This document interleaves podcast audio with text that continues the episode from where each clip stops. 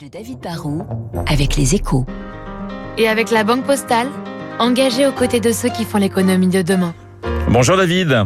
Bonjour Renaud. L'industrie automobile serait lancée selon vous dans une nouvelle course. Ce n'est pas une course de vitesse, mais une course pour accéder à des minerais. Oui, bah on est en train de passer à la voiture électrique et, et en changeant de motorisation, bah ça va changer beaucoup de choses. Une voiture aujourd'hui, c'est du métal et du plastique. Demain, ça sera essentiellement une batterie, 40% de la valeur. Ça sera plus important que l'habillage intérieur. Enfin, et une batterie de voiture électrique, bah, ce sont des kilos de minerais, des minerais dont on n'a jamais consommé autant et dont on va consommer encore plus. Et cela, forcément, pose un problème de disponibilité, Renault. Alors quelle est l'ampleur du défi qu'il faut relever? Bah, Une batterie électrique, c'est en moyenne 7 kg de cobalt, 45 kg de lithium, 50 kg de nickel. Ça veut dire que d'ici 2040, si la voiture électrique comme prévu se vend à plusieurs dizaines de millions d'unités par an, nos besoins en lithium, rien qu'en lithium, vont être multipliés par plus de 40. Hein.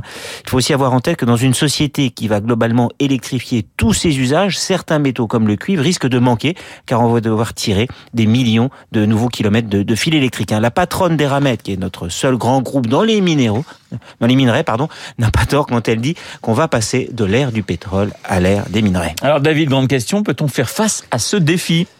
Bah, pour pas mal de, de, métaux et de minerais, mais ce qu'on appelle les terres rares, il existe des réserves, mais il faut lancer très vite des explorations et des mines. Hein. Pour répondre à la demande de demain, il faut investir aujourd'hui.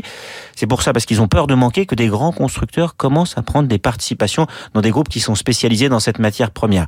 Cela coûte cher, mais c'est indispensable, parce que c'est même pas sûr que ça sera suffisant. On sait aussi qu'il va falloir aller vraiment beaucoup plus loin dans le recyclage. Il faut qu'on arrête de tout jeter, surtout nous en Europe, parce que les Chinois et les Américains, qui sont plus prévoyants que nous, ont déjà recommencé à creuser, alors que chez nous, bah, chaque projet de mine, vous savez, est vécu comme une atteinte à la planète, c'est sûr. Mais si demain, on fabrique des voitures, mais qu'on n'a pas de quoi faire des batteries à mettre dedans, eh bien, on aura l'air malin. Le décryptage de David Barrou sur l'antenne de Radio Classique.